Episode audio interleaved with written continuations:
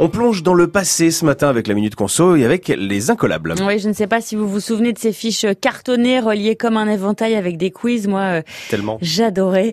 Eh bien, les incollables fêtent leurs 30 ans, mais euh, l'histoire a commencé un petit peu avant 1989, Dominique Ezoué. C'est en 1985 que trois amis, François Dufour, Jérôme Saltet et Gaëtan Burus, ont l'idée de créer un jeu de société pour réviser le bac, partant du principe qu'on apprend et qu'on révise mieux quand on s'amuse. Il leur faut un an pour mettre le jeu au point et l'année suivante, ils créent leur entreprise, Playback, et ils lancent le jeu en 1987.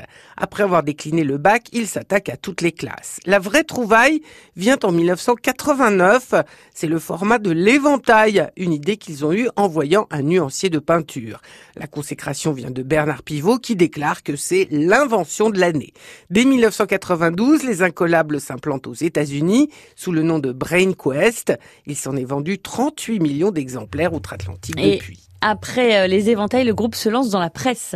Toujours en direction des enfants, il lance d'abord en 1995 Mon Quotidien, un journal destiné aux 10-13 ans. Il est suivi du Petit Quotidien pour les enfants de 6 à 10 ans et de l'Actu pour les plus de 13 ans en 98.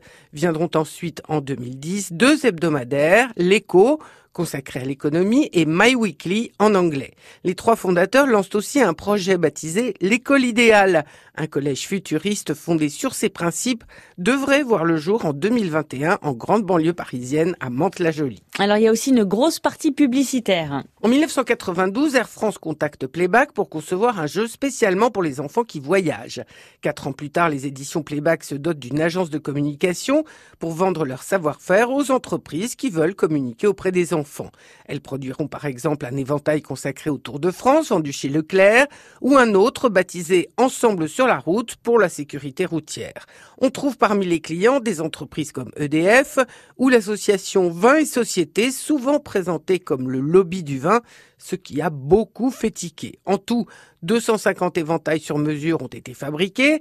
Parallèlement, les journaux sont aussi déclinés en support publicitaire.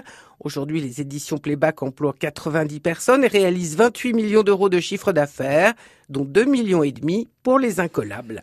Et Minute Conso que vous retrouvez comme tous les matins sur notre site francebleu.fr.